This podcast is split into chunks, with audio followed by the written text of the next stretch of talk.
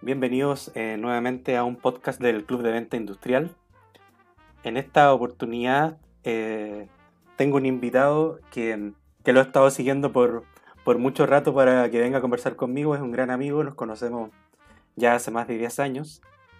Él es eh, psicólogo, especialista mm, en psicología laboral, ha, ha, hecho algunos proyectos muy interesantes con, con la industria minera, con, con, el área de nuestros mandantes, ha también trabajado en, en, selección de personal para proveedores industriales, entonces es alguien que tiene mucho conocimiento de nuestro mundo.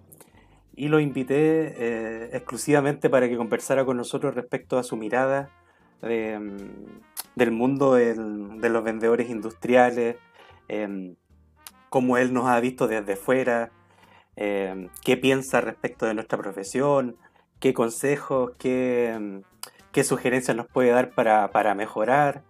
Y en esta ocasión en particular vamos a, a hablar de la contability, que es una, mm, una debilidad, una falencia que tenemos la mayoría de los vendedores, dado que eh, nuestro mindset generalmente está más relacionado al área creativa y no tanto a la administrativa y a la analítica.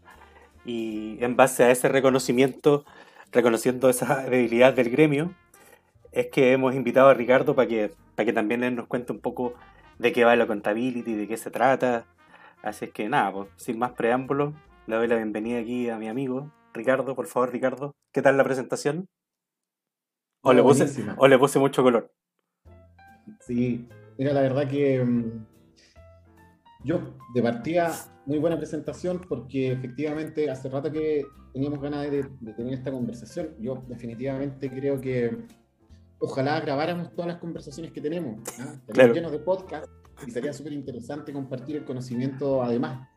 Sí, Pero total. no, yo te agradezco. Te, te, agradezco una muy buena presentación. Efectivamente, mi área de expertise y mi área vocacional, que me gusta mucho, digo vocación porque no es que trabaje por amor al arte, o sea, también trabajo por luquitas, pero no trabajo con desagrado. Me levanto en las mañanas con alta motivación, porque la verdad que estos temas, con, con el pasar de los años y de mi experiencia, eh, me, me, me, han ido seduciendo mucho.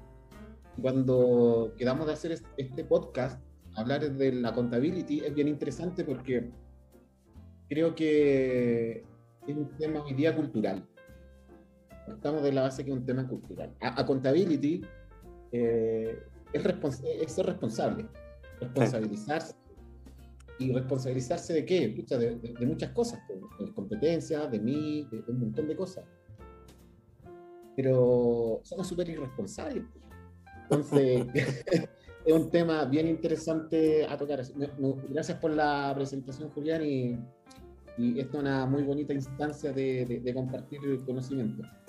Sí, y de hecho, justamente en, en la conversación, el, el, intercambio de ideas, es donde sacamos cosas al limpio para después eh, llevarlas a la práctica en, en, el mundo real, ¿verdad? Eh, el tema de la contabilidad es algo que también eh, yo este último tiempo sobre todo lo he estado trabajando mucho por, por las mismas necesidades de, de nuestros clientes eh, que nos piden, digamos, que, que le hagamos hincapié a, a, los equipos comerciales respecto de ser a contable. Tú recién eh, dijiste algo que tenía que ver, eh, que ser contable tenía que ver con la responsabilidad.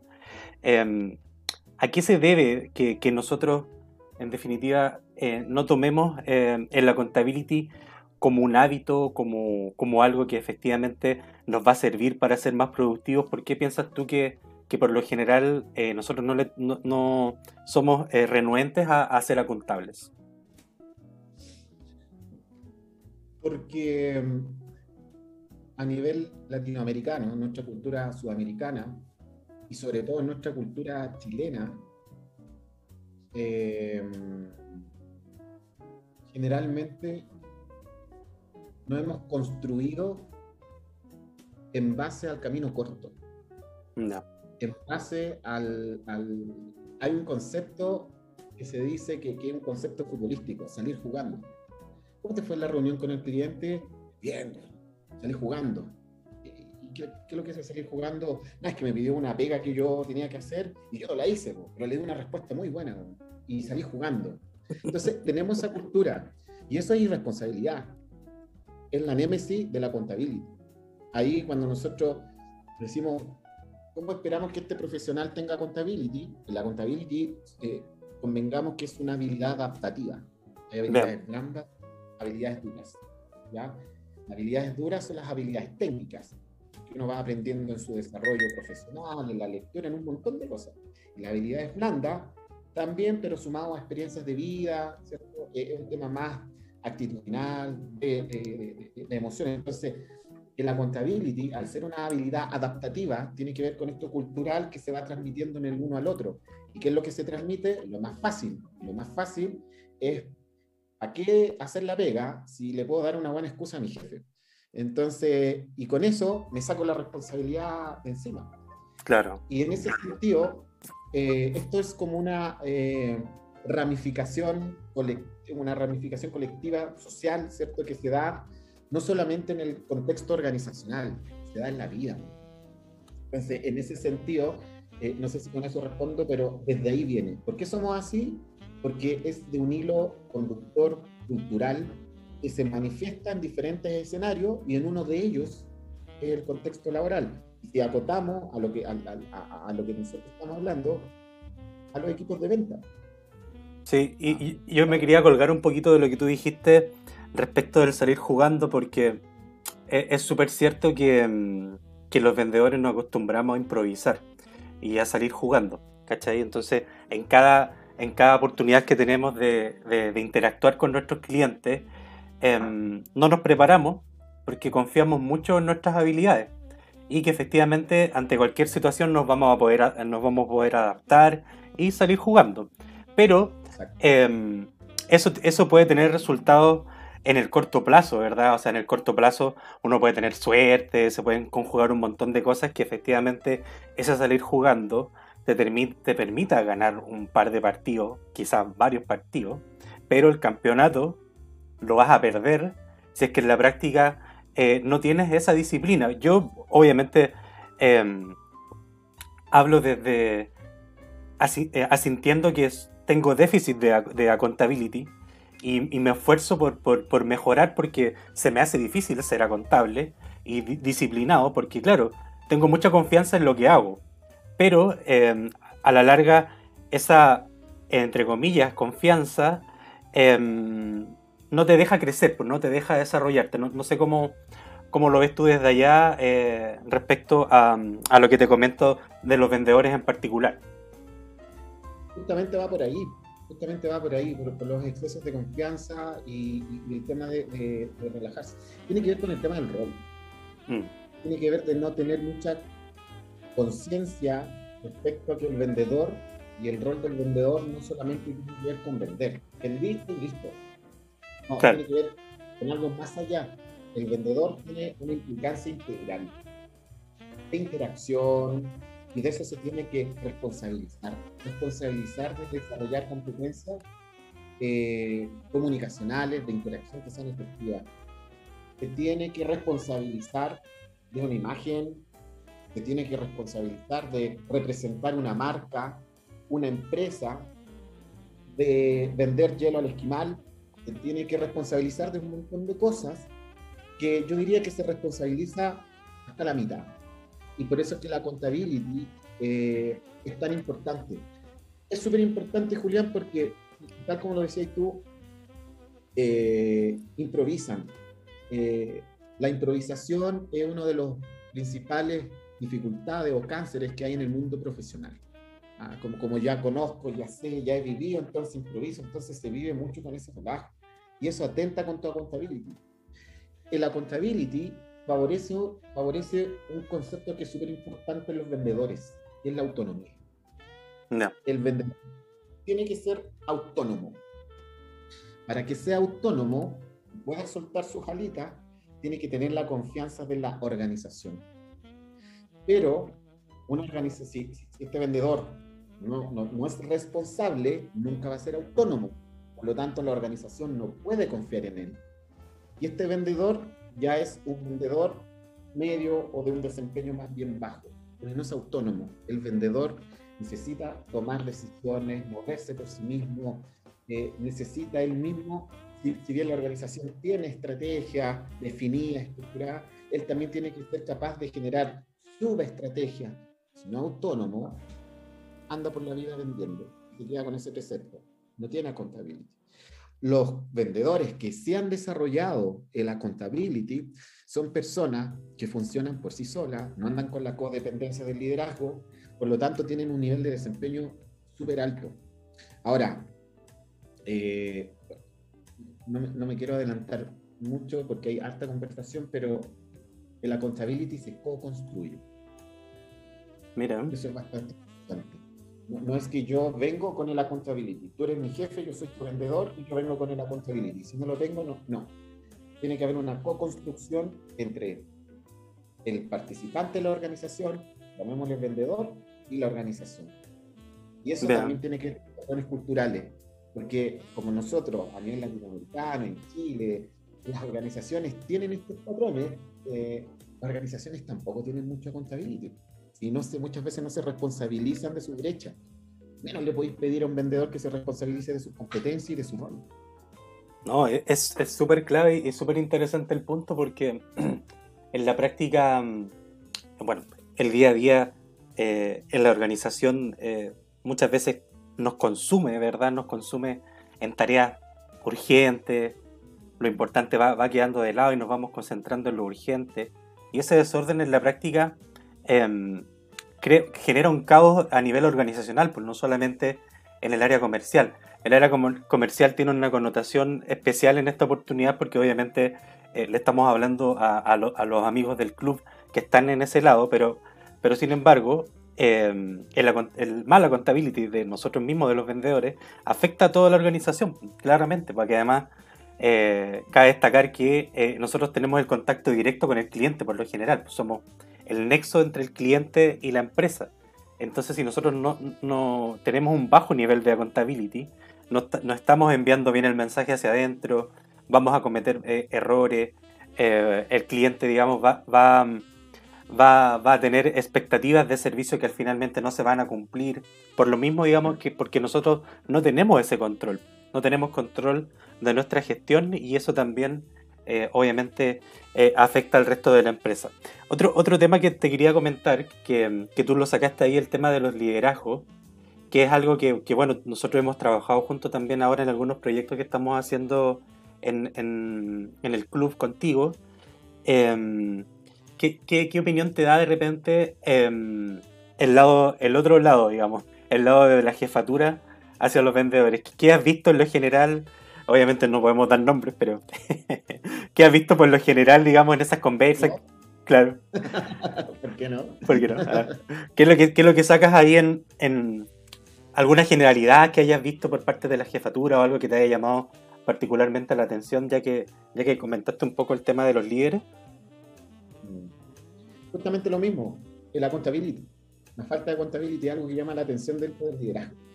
Mira, creo que en el liderazgo, yo trabajé algunos años en, la, en, mutualidad.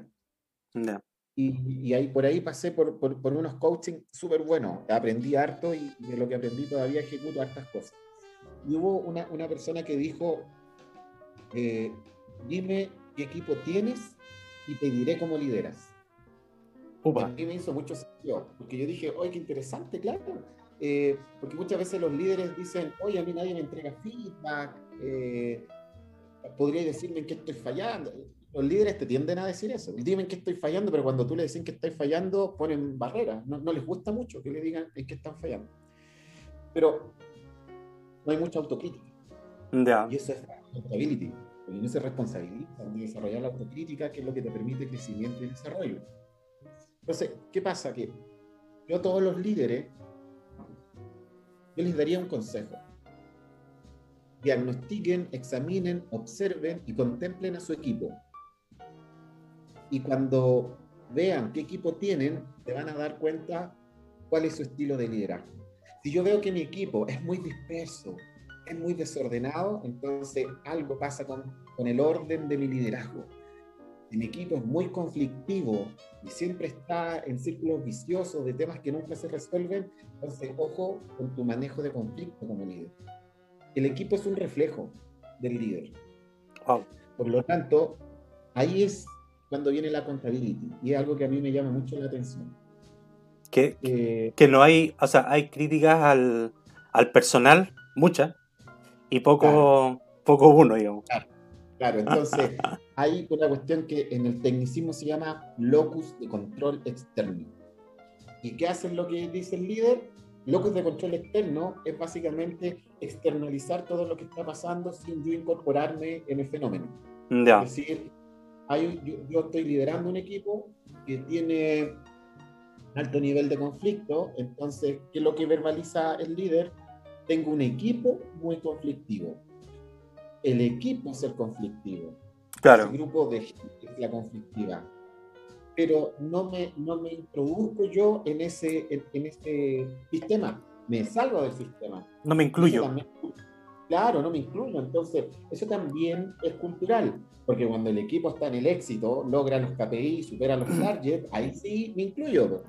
Claro. Entonces, es el mismo paralelo que se da con el accountability. El accountability es exactamente lo mismo. Cuando estamos triunfando, todos nos subimos al carro de la victoria y ahí supuestamente yo fui responsable de todo ese éxito. Pero cuando estamos cayendo, el negocio está cayendo, las ventas están cayendo, es el vendedor el malo. No es el líder que ha sabido co-construir esa accountability.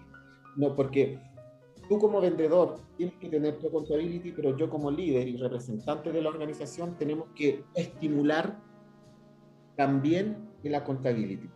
La contabilidad no se da por sí solo, no es lineal, es cíclico, es circular.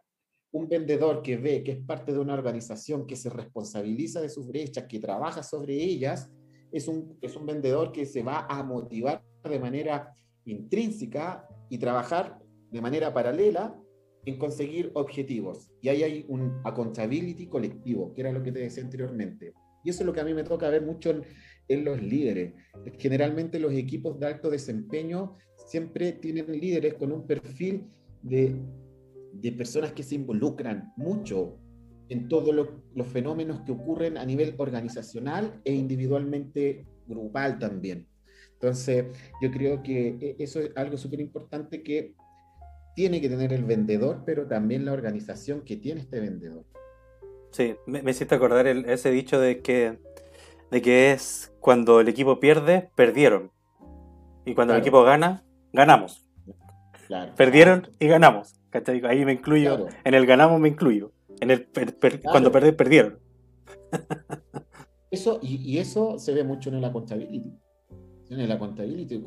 ¿Cuándo me responsabilizo? ¿Cuándo no me responsabilizo? ¿Cuándo me conviene responsabilizarme? Oye, y este tema, ah, este tema, no, yo no me voy a meter acá o sea que tú eres parte de la organización a veces y a veces no. Y, eso es un, día, eh, eh, eh, es un tema que es importante. Es súper paradójico. Claro, claro. Y es más común de lo que uno cree. Uno lo ve constantemente y lo, y, lo lee en la verbalización. Los vendedores tienden también a ser el reflejo de sus líderes. Y, y ahí el líder tiene que responsabilizarse también en modelar algo diferente para que el vendedor tenga este modelado también. Claro. No, no, yo creo que es súper clave. De hecho, en, los temas de, liderazgo que también nos ha tocado ver, que además está súper manoseado el tema de liderazgo, porque claro, hay, un montón de, de gurúes y contenidos y cosas así, que en la práctica es, es difícil filtrar, ¿cachai? Realmente eh, qué es lo que es aplicable al mundo real y qué es lo que es pura fantasía. Pero en la práctica, eso que, tú comentaste recién de, del conocimiento de los equipos, que es algo que también nos ha tocado ver ahora, que, que en realidad las empresas eh, contratan a sus vendedores eh, sin ver si ese vendedor es compatible con, con, el líder que va a tener. Y si no... Claro, el engranaje. Claro, y si no, cómo ver cómo, o sea, sino como desde antes determinar, ya, ok, este tipo me, gusta por su conocimiento. sabe del tema, se maneja, me gusta mucho porque maneja técnicamente los productos, comercialmente también es muy bueno, em, pero tiene un déficit en tal parte que yo creo que con esta jefatura se, van a complementar entre los dos y, se va, y, se, va a ser sinergia. ¿cachai? Por ejemplo, ese es un análisis que nosotros, claro, hicimos y llegamos a la conclusión que teníamos que trabajar ahí, pero que la mayoría de las empresas no hace. Pues, ¿Qué, qué crees tú o, con tu experiencia, qué fenómenos suceden cuando, cuando, cuando eso, que al final es la regla general que no se hace, eh, explota después dentro de la organización? O sea, contratamos a un vendedor sin saber si es que este vendedor va a ser o no compatible con el estilo de su, de su jefatura. El fenómeno que se da es justamente el de la incertidumbre. Y el éxito de las ventas o de un equipo de alto desempeño en venta es azarístico. Claro. Entonces, ese fenómeno eh, es como casi ir a jugarse un kino. Yo me voy a jugar un kino y yo no sé si me lo voy a ganar o no.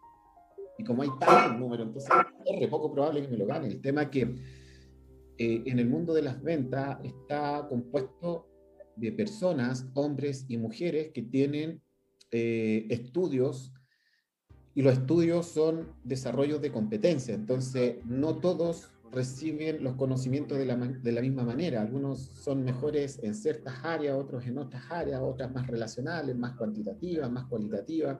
Partiendo que esto no es una carrera formal. O sea, la venta no, no, es... No existe como tal. No hay un ingeniero de venta, no existe. O sea, existe el cargo, pero pero nadie se titula de la universidad como, como ingeniero de venta. ¿Y qué estudiaste? No, estudié ingeniería en venta en la universidad tanto. No, eso no. No, no, sé. tiene que ir como construyéndose, ¿cierto? por aquí, y por allá. Sin embargo, sí existe el perfil. Sí existe un perfil lo más cercano a lo ideal, digamos, pero a lo ideal para la organización ese mismo perfil no es igual de ideal para la organización, para otra organización. La organización 1 necesita este perfil, la organización 2 necesita este otro perfil. Entonces, me parece súper importante, súper interesante. Yo cuando tú me invitaste a participar de ese proyecto y me hablaste de, hacer evaluación y, conocer los perfiles, dije, está bien, lo, lo conozco y lo manejo, pero tenía mis ciertos reparos porque en el fondo trabajé tantos años en selección de personal, estoy hablando más de 10 años en selección de personal, entonces yo dije, Para proveedores además. Claro, claro, entonces yo dije más de lo mismo, la manchita y, y esto toma este, y a los dos meses te están llamando para decir, oye, se fue. No vendió nada. no vendió nada. Tú me mostraste el modelo, y dije, esto es interesante, porque aquí, y aquí viene este concepto que te decía yo recién, de co-construcción Aquí no estamos viendo solamente al vendedor, estamos viendo también a su líder y ver cómo a lo mejor esto no, no cuaja. No es que el vendedor sea malo, a lo mejor el vendedor es súper bueno, tiene muchas competencias, a lo mejor tiene mucha contabilidad, pero simplemente no encaja en los perfiles. Nosotros necesitamos algo que encaje y que diga bien. Aquí hay correlación de variables en términos de competencia, va a haber sinergia, ¿cierto? Y esto sí puede funcionar para el desarrollo interaccional de un equipo de alto desempeño. Por eso, respondiendo a tu pregunta, es súper importante estas evaluaciones de ida y de vuelta, de co-construcción, para poder eh, tener claridad y conocer con quién, quién es mi vendedor.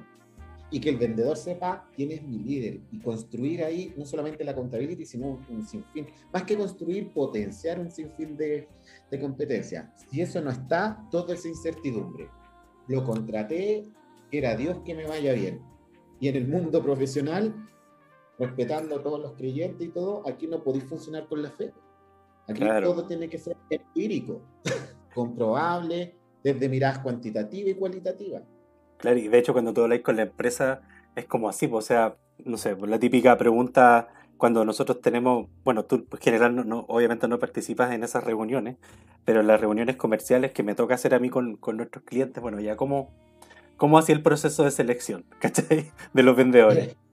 Chuta, puta, te empiezan a explicar y todo. Y, después llega un momento en que de verdad, obviamente uno de repente fuerza la respuesta, pero por, por, temas de, de técnica de venta y todo. Y es como, y espero hacia el final la frase es como, bueno, y espero que resulte. ¿Cachai? Y ojalá que, me toque bueno, porque en realidad me han tocado puros malos. ¿cachai? Y nunca he tenido un buen vendedor, siempre he tenido puros cachos. Y es como, claro, y cuando llegáis a esa cuestión, porque además invertir en un vendedor para una empresa eh, son harta plata, o sea, es, un sueldo considerable, eh, vehículos, ¿cachai? Viajes, hoteles, aviones, ¿cachai? Traslados. Entonces, para una empresa, sobre todo para una empresa chiquita o una pyme, eh, contratar a un, vendedor es una inversión súper crítica. Entonces, tener esa incertidumbre, a la hora de, no saber cómo te va a ir eh, es súper heavy. Pues, y un poco, justamente como tú hablaste de, los proyectos que nosotros estamos trabajando, tiene que ver con eso, pues cómo logramos disminuir esa incertidumbre, entregamos más certeza y hacemos evaluaciones eh, distintas, digamos, a las tradicionales para ubicar a, este perfil idóneo, porque yo no es porque quiera defender a mi gremio, bueno, sí, pero, pero no, sí, pero no. Eh, yo creo que no hay eh, vendedores malos, hay vendedores que muchas veces no llegan a un lugar donde se pueden desenvolver bien, ¿cachai? No, o, no, tienen la, la, la, infra o la empresa misma no es capaz de proporcionarle eh, eso, esos recursos, que tiene que ver un, poco con cuando tú hablas de la contability, en la parte de los primeros pasos de la contability con el compromiso, porque cuando nosotros asumimos el compromiso de hacernos responsables de la venta de una empresa, eh, antes de asumir ese compromiso, y eso también es un poco una tirada de orejas para los vendedores, tenemos que preguntar, pues, a qué herramientas vamos a disponer para poder hacer bien esa pega y asumir ese compromiso.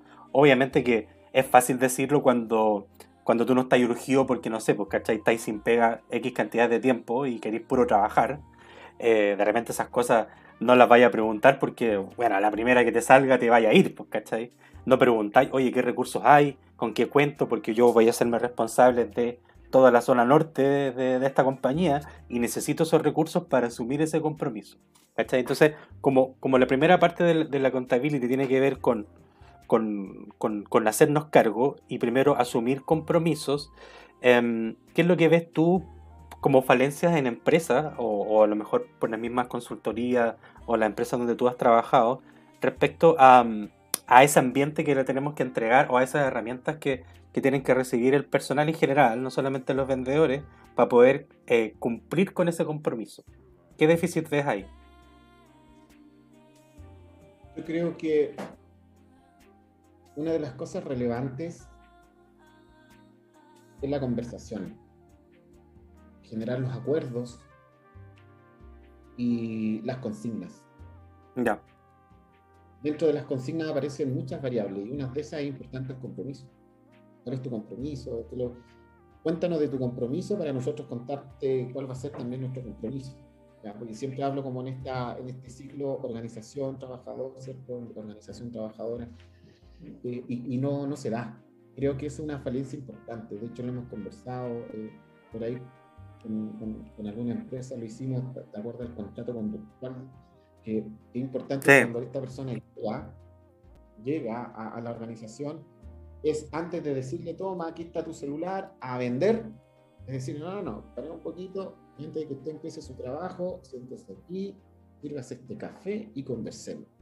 Queremos contarte qué es lo que esperamos de ti, queremos contarte cuál es nuestra cultura, queremos contarte cómo funcionamos, queremos conocerte también, casado, soltero, con hijos, sin hijos, hobby, ciudad, eh, principales competencias, falencias, dime en qué te vamos a ayudar. Y la consigna inicial, esta, esta conversación transparente en el, en el uno a uno, es súper importante, pero las organizaciones no, no la tienen. Y eso genera que después en el camino te vas enterando de ciertas cosas, pero si yo te dije, ¿cuándo me dijo? Si usted nunca me dijo, pero si está. Entonces, yo creo que ahí falta mucha responsabilidad. Volvemos a la responsabilidad. Volvemos a la responsabilidad, mucha responsabilidad y sobre todo ahí el tirón de oreja, más que al vendedor, va a la organización. Eh, nos tocó eh, muchas veces de lo que eh, hemos visto que mm, hay organizaciones que dicen, oye, este gallo es súper buen vendedor, vende hasta la mamá, vende todo, pero no me hace estas tareas básicas. Claro. Tiene que hacer su registro de, su, evidencia documental de que ha hecho estas visitas y subirlas a un sistema y no las hace. Se caen cosas tan mínimas. Se lo consignaste en un inicio, lo conversaron, le, diste una conversación estratégica, estratégica, casi neurolingüística, de que ese tema, que para el vendedor es menor, es súper importante para la organización. No, pero que está escrito. pero entonces no te como organización no te responsabilizaste. Y ahí viene el Mira, me, voy a, me voy a mandar un concepto, yo no sé si existe también. Los que quieras, compadre, los que quieras. Yo denominaría ahí el meta accountability, la responsabilidad de la responsabilidad. No está, la responsabilidad es mutua. Ahí qué es lo que va a decir la organización en el futuro, oye, este vendedor es re bueno, pero es súper irresponsable en su tema administrativo. Sí, pero tú también fuiste responsable de esa irresponsabilidad, porque no la cuadraste en un inicio, no la consignaste. Por último, no la firmaste en un acuerdo. estoy inventando un montón de estrategia organizacional de cómo agarrar ese tipo de cosas. a mí me pareció genial lo del contrato, porque a la larga eh, es como el, contrato del hipotecario. ¿cachai? Está ahí, lo firmaste, está tu firma ahí, está redactado con, con los compromisos, y eso, claro, puede ser algo quizá, no sé, pues, muy superfluo para algunas personas, pero tiene un tremendo significado, porque cuando yo voy a ver ese contrato ahora, está mi firma ahí y la firma de la empresa, ¿cachai? O del jefe. Ahí, esas dos firmas, ¿sabes qué es lo que es? Son dos acuerdos de responsabilidad. Claro. Y ahí está la co-construcción de la contabilidad la responsabilidad de la responsabilidad. Por eso hablaba del meta accountability, que yo no sé si existe, pero todo lo que sea meta, meta aprendizaje. Como tener que ser eh, un, un, glosario de neologismos, porque en, la, en, la, conversa diaria surgen un montón de, de nombres de cosas que... Pero si te das cuenta, hay responsabilidades sobre responsabilidades. Entonces, Tal cual. cuando la organización hace eso, la organización se está responsabilizando de la responsabilidad del vendedor. Cuando el vendedor, bueno, el vendedor en el camino no te puede salir con un chiste, ¿no? Te puede decir, oye, a mí me contrataron para vender y ahora me salieron con estos chistes administrativos. No, no, no, no, no me venga a decir que le salimos con estos chistes administrativos, estimado colega, porque esto lo conversamos desde un inicio, aquí está escrito y aquí está su firma en el cual usted es responsable y mi firma de que yo soy responsable y bla, bla, bla, bla, bla, bla. Por eso, yo creo que hoy día es súper importante. Eh, ahora, tengo, tengo como varias ideas, pero quiero partir por, por, orden. Es súper importante un tema. Como el tema de la contabilidad es cultural, nosotros tenemos que ser súper conscientes y humildes frente a eso. Es, es la lucha, ser tú, tú dijiste algo súper interesante a mí, a mí me cuesta. Julián, a mí como Ricardo Cuellar, yo como psicólogo estudioso de la mente, de la conducta humana, me cuesta tener accountability, porque es un tema cultural. Entonces, este tipo de estrategias son súper buenas porque compensan el incremento de la responsabilidad en el rol profesional. Son positivas y hay que tomarlas como tal, como herramientas, como recursos, porque nuestra tendencia innata es a la irresponsabilidad. Es como iniciamos esta conversación. Nuestra tendencia es hacerla cortita. Claro. Bueno, y, y, eso lo, lo, lo, hemos aceptado. Lo hemos aceptado. Que, es normal y hasta lo aplaudimos. Oye, Julián, claro. Chuta, bravo, bravo por tu irresponsabilidad. Claro, la premiamos aparte. No, claro, claro. No, mándalo a él. Es, buenísimo con el cliente. Porque siempre Consigue más tiempo para entrega y, el cliente no se va a enojar. O sea, seguimos haciendo mal las cosas. Oye, mira, te quería llevar a un, a un tema eh, que obviamente tiene que ver con, con la contability y, y por qué eh, nosotros tendemos, como tú recién dijiste, a no ser contables. Entonces, una de las primeras cosas que, nos dice la literatura o, los papers que hay, respecto de la contability es que como ser humano eh, nos cuesta reconocer las cosas y, tendemos a ocultarlas. ¿Cachai? Primero, me imagino, por, por, un, tema, por un tema de exposición, por, por evitar el ridículo, este tema también, no sé, quedar eh, en evidencia cuando muchas veces eh, cometemos algún error y no queremos que, el resto de, del equipo sepa. ¿Cómo, cómo tú puedes, em, qué consejo nos podrías dar para trabajar sobre ese tema? O sea, ¿cómo resolvemos, em, cómo, cómo saltamos de ocultar las cosas a tratar de reconocerlas y alertar al resto, sobre todo cuando son temas eh, complicados. ¿Qué, qué, estrategia nos, puedes, nos podrías dar un poco para, para mitigar ese miedo? La mejor estrategia es la conversación auténtica y transparente. Pero para eso necesitamos un requisito básico y necesario que es la confianza. Por lo tanto, el TIPS va, por un lado, hacia el trabajador o trabajadora y hacia su líder o hacia la organización si la organización no tiene esa flexibilidad, no tiene, no tiene, no tiene en su orientación estratégica el tema de la habilidad adaptativa, entonces jamás el trabajador o la trabajadora, estos vendedores van a tener la confianza para, para conversar y plantear estos temas. Si la organización se responsabiliza en estos temas adaptativos, va a tener grandes resultados, porque va a generar estos códigos de lealtad, en donde si tú eres mi jefe, Julián, yo voy a venir y te voy a decir, Julián, necesito conversar contigo. Me das un, momento perfecto y tú vas a tener la capacidad de escucha y yo te lo voy a plantear abiertamente. Pero hoy día muchas veces eso no está. Y lo que, lo que, lo que, lo que más perdura es mucho la orientación hacia el cumplimiento del objetivo. Objetivo, objetivo, objetivo, y una máquina y tú eres como prácticamente un, número dentro de la organización que tiene que producir, producir y vender y vender. Entonces, a la hora de tú exponer algún tema, no está la confianza, predomina mi... Además, dicho sea de paso, son re pocas las personas que son seguras de sí mismas. Buen punto. La predominancia, claro, la predominancia está en estas personas que son más inseguras y que están muchas veces dominadas por su ansiedad y por los temores más profundos, los temores más internos. Entonces, de lo que aparecen, no aparece la autenticidad de este trabajador, aparece la careta. Nunca logro saber qué pasa con este trabajador, el trabajador tampoco tiene la confianza de venir a decirme cuáles son sus temores y cómo yo como organización le puedo ayudar, o aportar, o desarrollar, o a veces llamar la atención, si tampoco es malo. Entonces, eh, creo que eso, si tú me preguntas concretamente un tips, un tips va para ambas partes, pero la accountability en este caso estaría mucho más marcado en el ámbito organizacional y las estrategias de liderazgo para generar canales de confianza para que este trabajador venga e interactúe.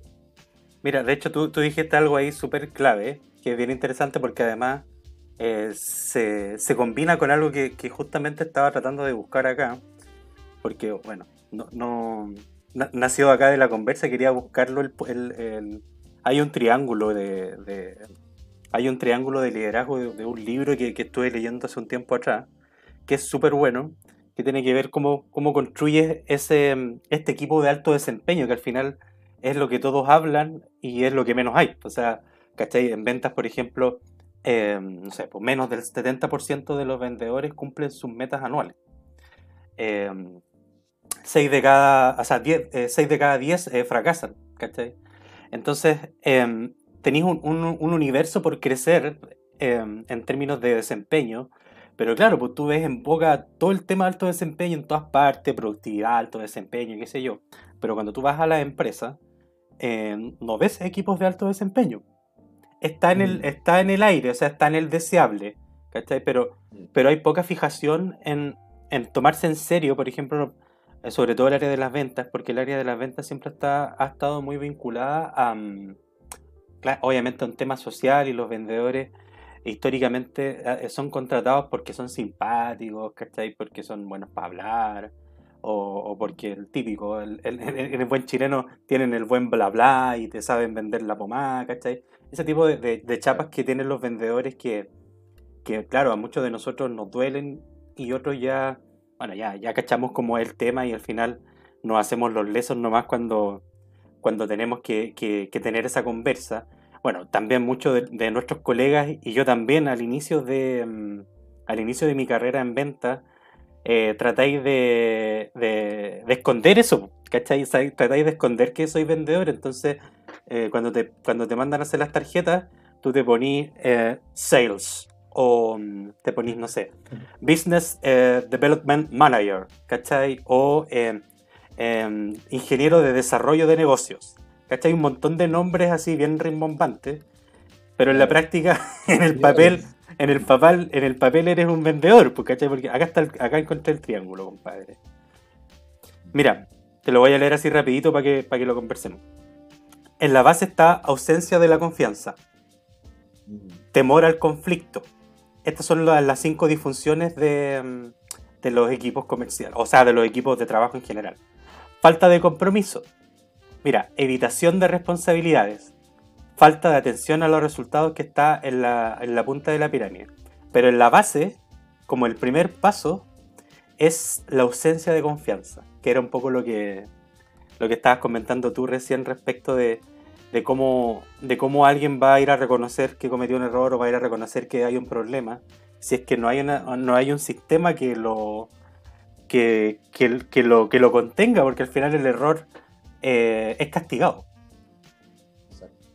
¿Cachai? Exacto, y yo por eso ahí quiero hacer harto hincapié y quiero hacer un llamado a las organizaciones creo que es súper importante que la contabilidad en el trabajador, en el vendedor, todo lo que quieras.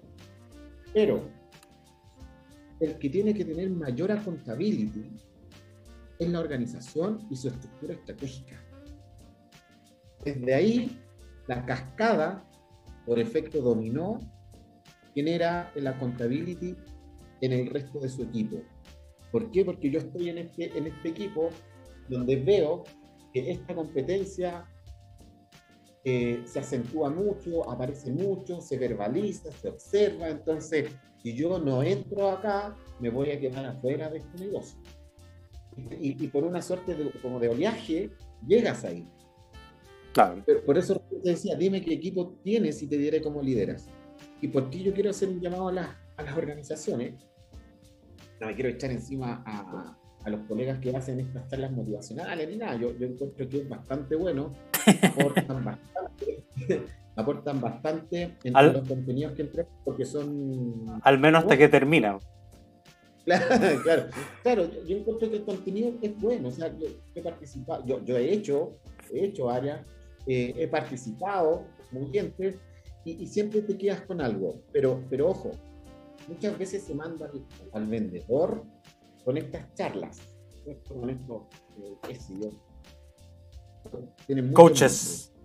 Coaches, coachí, mentor, no sé, un montón de cosas. El tema es que esto dura, por ejemplo, si, si, si, esta charla dura cuatro horas, le va a durar cuatro horas claro.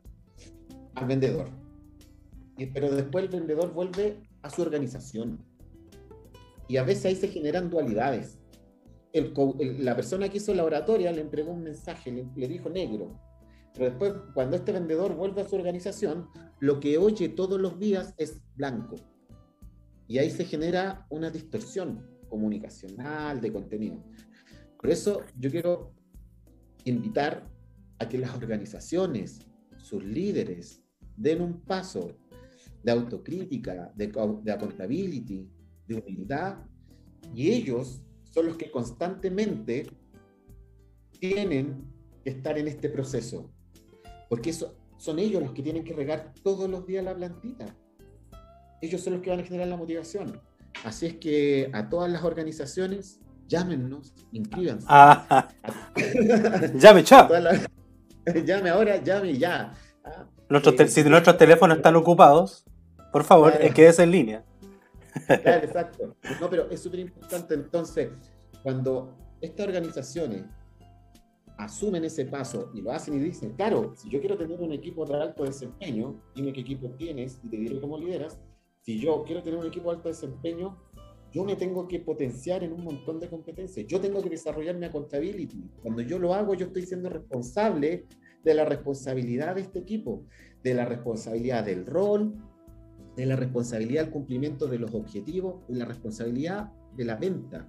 Si esta cuestión es igual que el fútbol, compadre, para que el delantero en el equipo de fútbol, para que el Alexis Sánchez, el Vidal, hagan el gol, no basta con los 11 jugadores que están ahí. Y no basta ni siquiera con el director técnico. Hay implicancia social integral incluso de los que hacen el aseo, los que sirven la comida, de los dirigentes, de los de, todo. Es un, es, una, es un multisistema que se construye para que todo encauce a que este delantero haga el gol. O si lo queremos ver en este contexto, para que el vendedor te presente el producto de tal manera que tú me lo compres. Claro. Todo viene atrás. Está todo correlacionado. Tal cual. Tú dijiste algo del ambiente que eh, igual es re interesante porque se aplica incluso a la naturaleza humana, ¿cachai? Al final, nosotros somos el resultado desde donde crecimos, ¿cachai? Y en realidad, en, la. Mm, con dónde crecimos y con quién nos rodeamos, ¿cachai? Quién interactuó con nosotros en esa etapa de, desarrollo hasta el día de hoy. Y en la empresa, claro, es lo mismo, porque al final tú eres, como tú dijiste, al final los que estamos en la calle, en este caso, vuelvo a hablar eh, desde mi gremio, eh, somos el reflejo también de la organización, ¿cachai? somos, claro. somos la cara visible de la organización, somos los representantes de la organización ante el cliente. Entonces al final, em, por mucho que uno sea, un, obviamente uno es singular, una persona singular, lleva de atrás em, todo el tema emblemático de la, de la empresa, por el final. Entonces, por lo mismo cuando tú haces el llamado a las organizaciones, em, yo también le hago un énfasis a ese tema, o sea, oye, este compadre que estáis contratando va a ser tu cara visible con el cliente, preocúpate un poco más de quién va a ser tu representante, tu voz em, en el mercado. Responsabilízate de tu representante, que claro. va a ser la cara de tu organización. Por ejemplo, que estamos en el contexto de la contabilidad. Te das cuenta que la contabilidad al final termina siendo una co-construcción no podemos hablar, eh, esta cuestión... No es aislado. claro, es como cuando se dice el huevo o la gallina, acá es el huevo y la gallina. Claro, el paquete completo. El paquete completo. La organización tiene que responsabilizarse. Generalmente la, la, mayor cantidad de los equipos de alto desempeño son organizaciones involucradas, organizaciones participativas, integradas, son organizaciones que son muy, muy movilizadoras Ah, son estas organizaciones que son muy hiperactivas en su gestión. No son organizaciones estáticas, son organizaciones que siempre están generando eh, reuniones extralaborales, le dan mucho reconocimiento a sus equipos de venta, lo hacen participar de, de muchas capacitaciones, instrucción y todo, pero ellos también involucrándose. No es que yo, oye, aquí dejo a mi equipo de venta, eh, dejo al instructor y yo me voy. No, yo también participo y, el vendedor ve que yo estoy participando, entonces se integra en este proceso de crecimiento, de aprendizaje y desarrollo de manera lineal. Entonces, toda esta organización, ¿eh? y, y, es cosa de que te pongáis a leer nomás cuáles son las organizaciones. Yo, yo sugiero a todos que busquen, googleen. Es súper simple cuáles son las organizaciones de venta más exitosas y analicen cómo es su nivel de organización y se van a dar cuenta de lo hiperactivos que son en términos de desarrollo y de crecimiento profesional. Son súper hiperactivos, siempre están creando, siempre están innovando, siempre están pendientes de, de cambiar su eslogan, el tema corporativo, eh, los incentivos que generan. Eh, eh, es, interesante porque mantiene al, al vendedor siempre muy activo siempre lo mantiene con, con, la mente fresca, siempre lo mantiene estimulándose en diferentes áreas. Eh, es interesante cuando uno ve el vendedor de esta empresa versus el vendedor de esta otra empresa, uno dice, oh, qué dispar, sí, pero que esta empresa es más chiquitita. Y sea chiquitita no, no, no significa que no pueda hacerlo.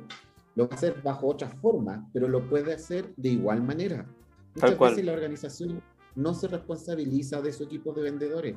Y los equipos de vendedores andan por aquí vendiendo y ya, ya yo cumplo con eso, lo contraté y lo mandé a vender. Y a fin de mes me tienes que dar las cuentas. ¿Por qué no has vendido? Es una pregunta que la organización también se tiene que hacer y responsabilizarse.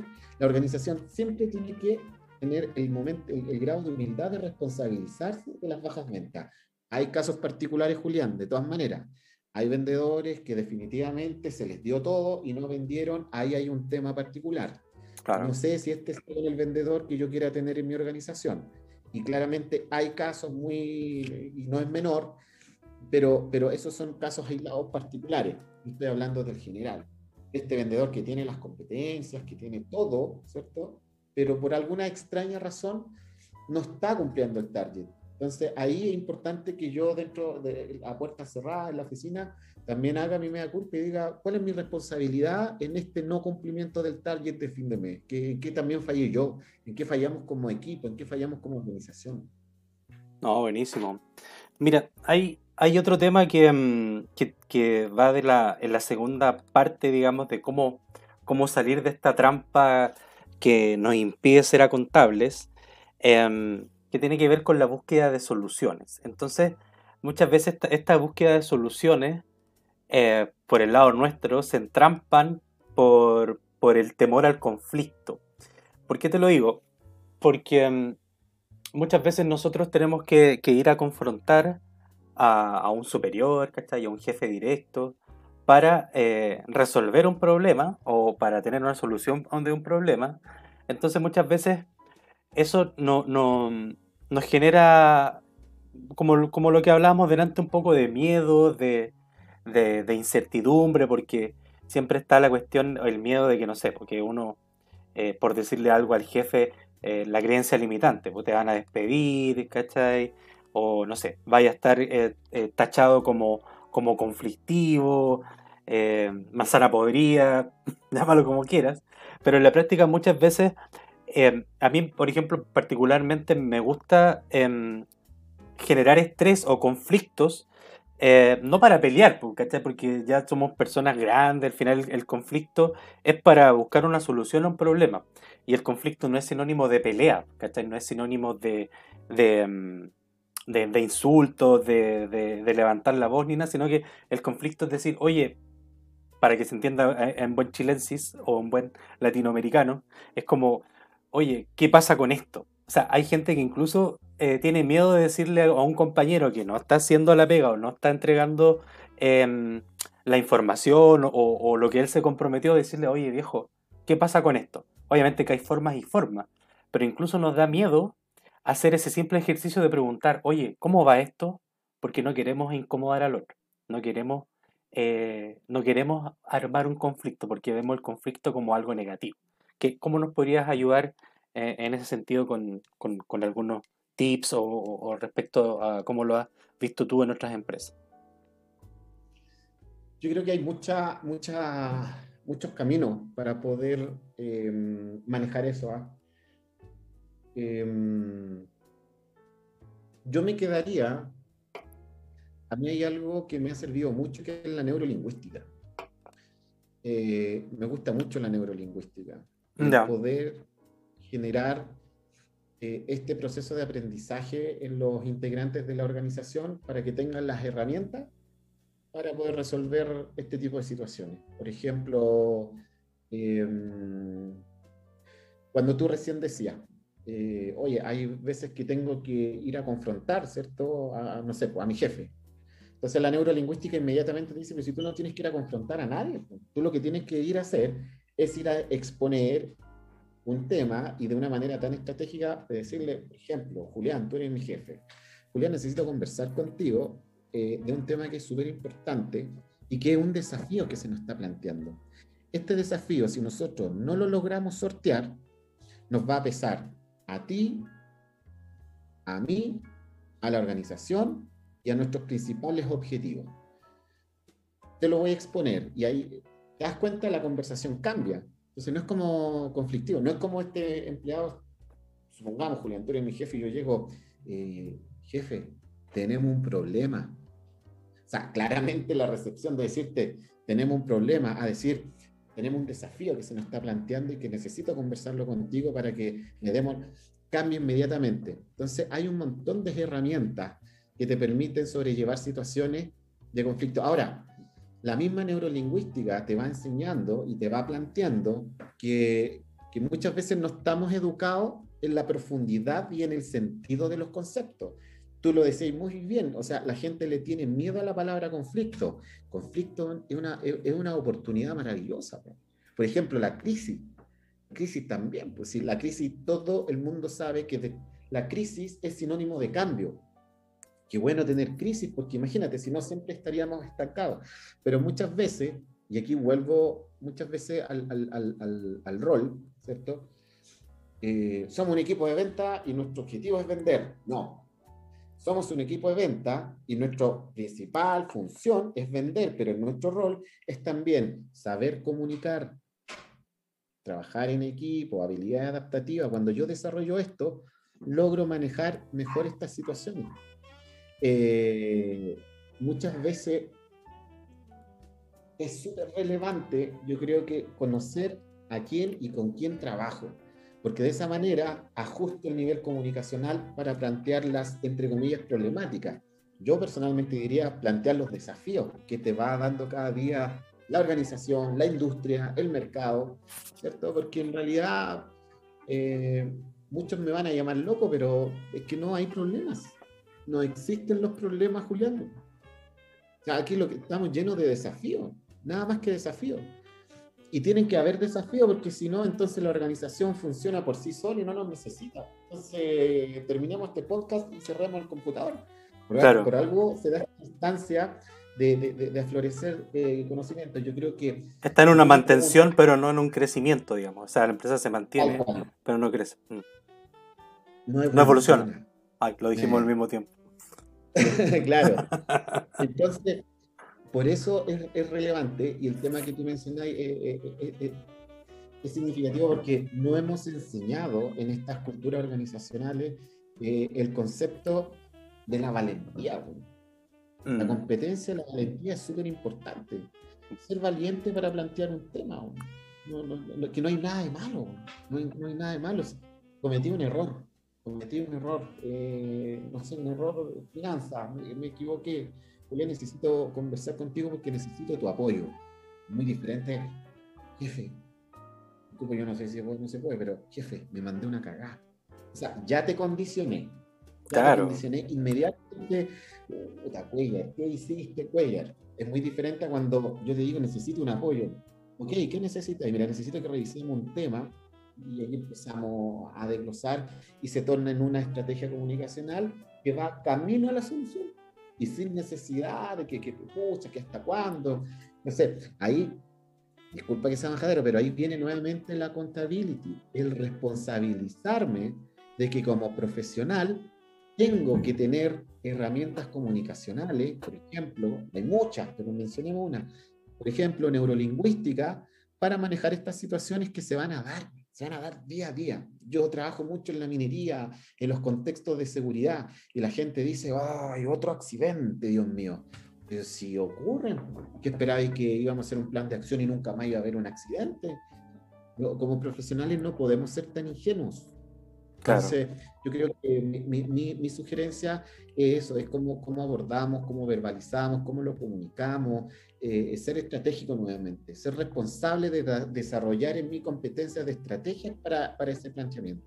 Me gustó lo de la neurolingüística, fíjate, porque en realidad eh, nunca me había metido bien en ese tema, en realidad no, no, no lo manejo nada. Eh, es como, ¿cuánto sabe usted en inglés? Poquito. Hábleme dos palabras en inglés. No, no sé nada. Bueno, no sé nada. Neurolingüística yo he escuchado, no sé nada, ¿cachai? No sé. Me declaro ignorante en neurolingüística. Así que le voy a hacer un zoom porque me pareció interesante darle, mirar, mirar ese, ese problema para ejemplificarlo, porque ahora voy a cambiarlo, lo voy a sacar de la, del lenguaje, es un desafío. Eh, claro, verlo de otra perspectiva. Sigue siendo lo mismo, pero mirado desde otra forma, analizado desde otra, forma, la aceptación del mismo, por lo que tú acabas de decir, eh, o sea, a mí, a mí, ya, o sea, sin haberlo hecho, eh, me da la sensación de que va a ser la, la, la exposición mía, tanto como, como la, la, recepción del, del, oyente o de la persona a la cual yo le voy a estar exponiendo esto, va a ser totalmente distinta. La disposición va a ser totalmente distinta. Así que me, me, gustó eso, así que lo, lo, voy a anotar. Oye, mira, vamos a cumplir ya una hora de podcast. Te voy a hacer la última, para no abusar de tu tiempo, te voy a hacer la última... Mm, feliz. te voy a hacer la última el, último, el último punto respecto a, cómo salir de esta trampa de, mm, que nos pone eh, en la contability, digamos, cuando no somos acontables, eh, que tiene que ver con algo que justo tú dijiste al final recién del, del, del, punto que expusiste, que tiene que ver con cómo me aseguro de que no vuelva a pasar. O sea, fuiste a decir, oye, eh, eh, sucedió un acontecimiento, necesito ayuda para resolver todo esto, ok, neurolingüística, solucionamos el problema, o solucionamos el desafío, abordamos el desafío, lo superamos. Ahora, ¿cómo hacemos para que eso no vuelva a pasar? nuevamente viene la responsabilidad de la organización. ahí viene de nuevo la, organización, porque si yo soy organización, abordamos el desafío y lo superamos. Claramente de ese desafío salió una millonada de aprendizaje. Generalmente vemos uno o dos, o nos quedamos con esto, obviamos el resto, pero se genera un listado de aprendizaje significativo. Por lo tanto, de nuevo la conversación. Se abordó el desafío, se superó, avanzamos, y yo como organización o como líder, ¿qué hago? Me tomo el tiempo, que para muchos, cito una reunión, por ejemplo, estoy dando tips concretos. Sí, tal. Cito una reunión y nos juntamos a conversar. Para muchas personas puede ser lo siguiente, otra reunión, oh, tiempo. No, no, no. inversión, inversión del tiempo que yo me voy a, juntar con el equipo y les voy, a, les voy a comentar, les voy a decir. Ocurrió una situación, obviamente siendo muy asertivo, muy sensible también con los fenómenos, por muy organizacional y fría que sea la cosa, la habilidad empatía hay que tener esta sensibilidad, y decir, eh, Ricardo, eh, la verdad las cosas que lo que pasó, eh, más que verlo como algo negativo, lo veo como algo positivo, porque te pasó a ti, pero le pudo haber pasado a cualquiera. No quiero que le vuelva a pasar ni a ti ni a la gente del equipo. Yo creo que es una buena instancia para que nos reunamos y expongamos esto. ¿Te parece? No lo voy a hacer apuntando a ti, a tu error, no lo voy a hablar en la generalidad. sí, ok, perfecto, trato hecho, hacemos la reunión ocurrió esta situación que conllevó esta consecuencia, nosotros lo tomamos como desafío, lo trabajamos de esta manera, por lo tanto, de ahora en adelante, cuando esa situación se dé, vamos a tomar estas medidas, ¿ok? Consulta, aparte de estas medidas que acabo de tomar, ¿alguien tiene una idea de cómo también podríamos mitigar la posibilidad de la ocurrencia de este evento? Sí, a mí se me ocurre que además de lo que están haciendo, se haga esto. Sí, yo lo firmaría de esta manera. Perfecto. Lo tomamos, lo llevamos, lo difundimos y lo estandarizamos. Y transformáis una situación súper como eh, que en un inicio para el trabajador era temerosa, en una cuestión como súper importante, porque después, oye, Ricardo, y bien ocurrió algo como, como que, para ti era contraproducente, y yo te noté que estabas un poco asustado con el tema, y yo te quiero agradecer cómo lo abordamos, cómo lo desarrollamos, porque hoy día, gracias a eso, a tu exposición, hoy día es un proceso de aprendizaje para nuestra organización y para que no nos vuelva a ocurrir. O sea, al final tú quedáis como que de este problema se transformó, de este desafío se transformó como en una mejora importante para la organización. Y el resto lo toma y uno se encarga de monitorear que no vuelva a ocurrir. Hay una garantía significativa que no vuelva a ocurrir, pero si es que se empieza a dar, ya tienes medidas para mitigar eso. Además, motivas, generas el incremento de la motivación y fomentáis un nivel de confianza tan grande que cuando venga otro del equipo, algún trabajador, alguna trabajadora, y le ocurra alguna situación igual o similar, no va a tener problema en venir y decírtelo. Jefe, me está pasando esto, ayúdeme, apóyeme, pero por supuesto. Claro. Entonces, ese tipo de cosas, y nuevamente volvemos al tema, es la responsabilidad de la accountability organizacional, que potencia el accountability individual. Oye, Ricardo, de verdad te agradezco mucho, mucho, mucho em, todos los consejos, todos los tips. Este es nuestro primer eh, podcast juntos después de un año de conversaciones off the record.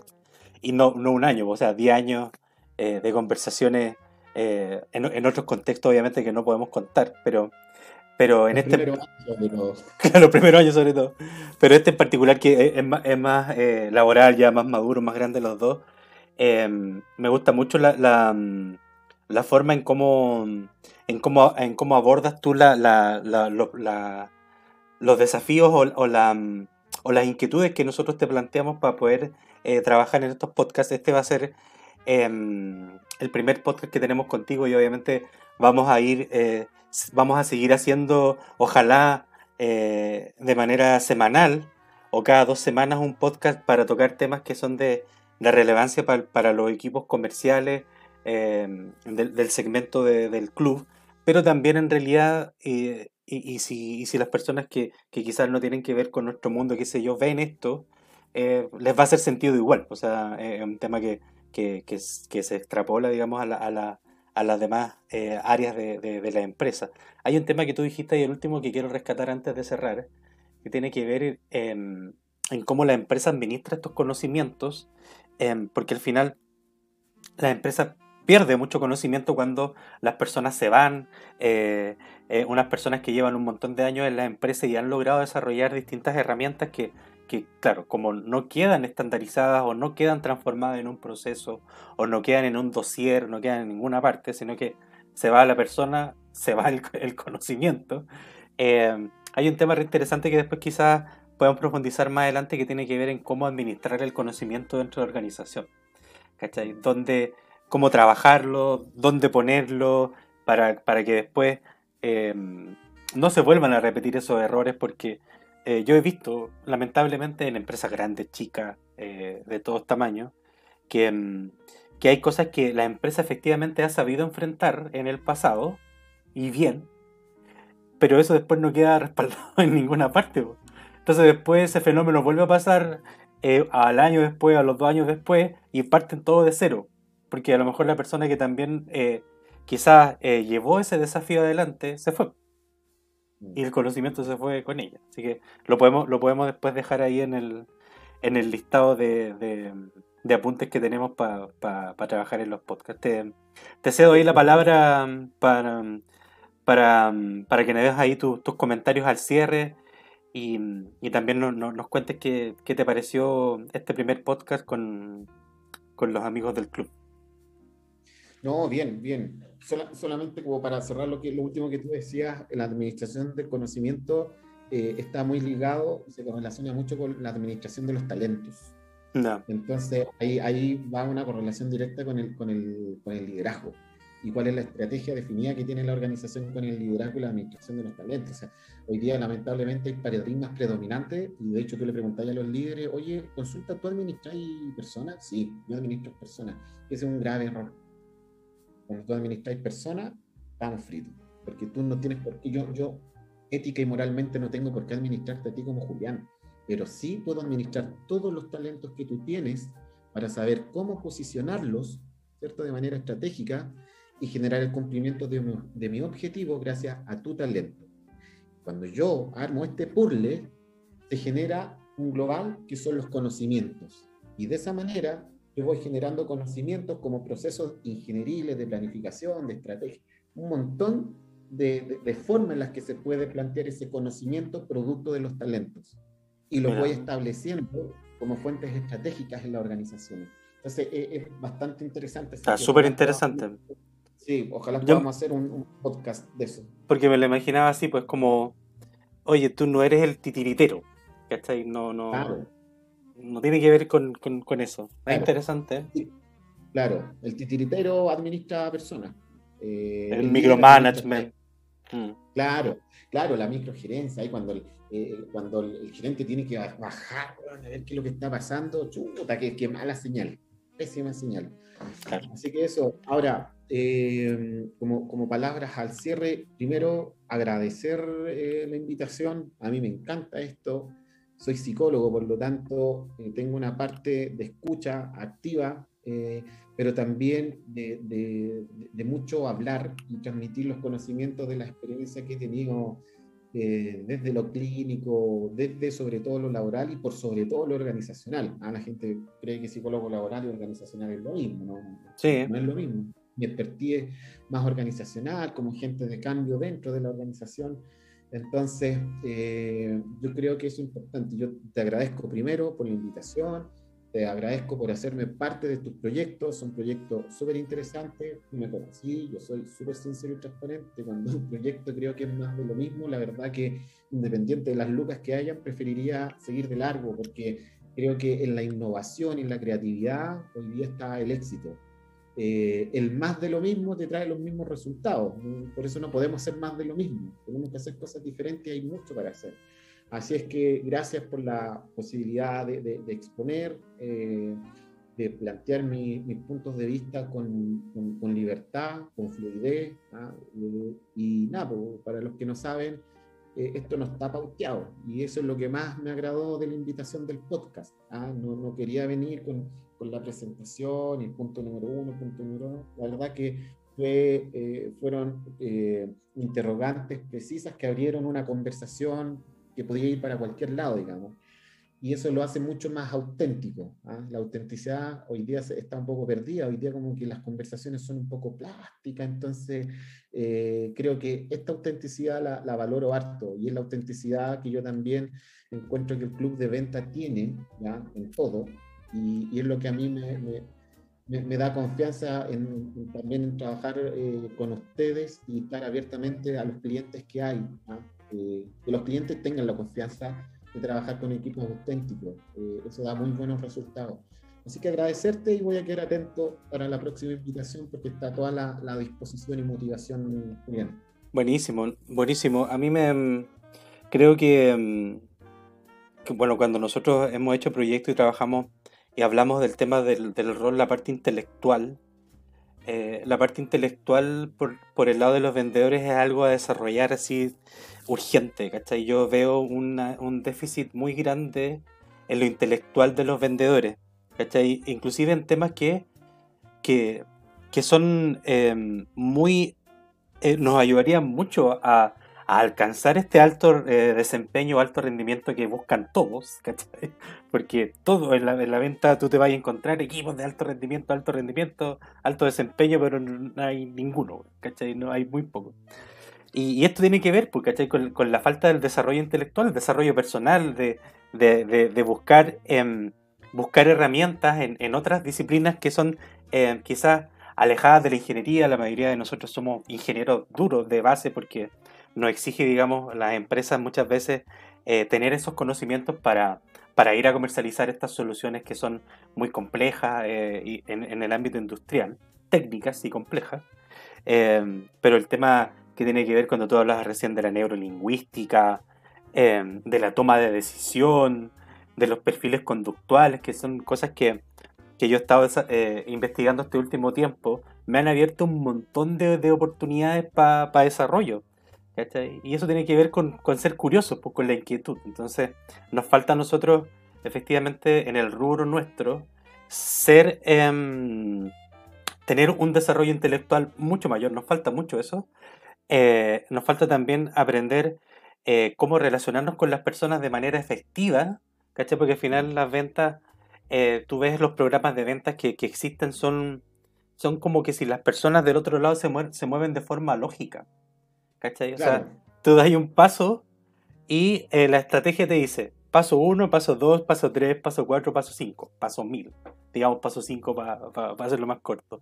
¿Cachai? Y ese paso 1 significa que el cliente del otro lado se va a mover a un stage 2. Y tú mm. vas a, ¿cachai? Entonces, esa cuestión en el mundo real. claro. Yo, es muy plástico.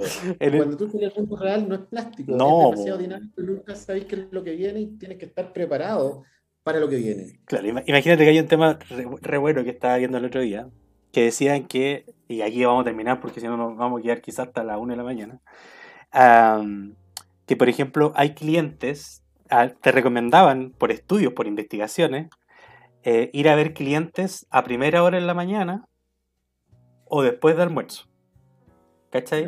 Y las razones que decían era que las personas em, cuando llegan a primera hora en la mañana están em, más dispuestas, ¿cachai? A tener una conversación em, abierta contigo, a escucharte, y viri, ¿cachai? Que al final es como lo que uno espera cuando va a una reunión comercial con un cliente a una mina, por ejemplo. ¿Cachai? A que, mm. a que tengáis la atención y que, que, el tipo no esté ahí, ¿cachai? Whatsappeando, hablando por radio o, mm. haciendo otras cosas.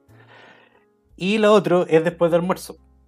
¿Cachai? Porque si tú vas, tipín, no sé, ponle a esa hora que te empieza a dar hambre, si tomaste té temprano, desayuno temprano, y vas y te sacan una reunión a las 12, el tipo está esperando ir a almorzar porque tiene hambre Entonces es muy probable que él sea bien, bien, ¿cómo se llama?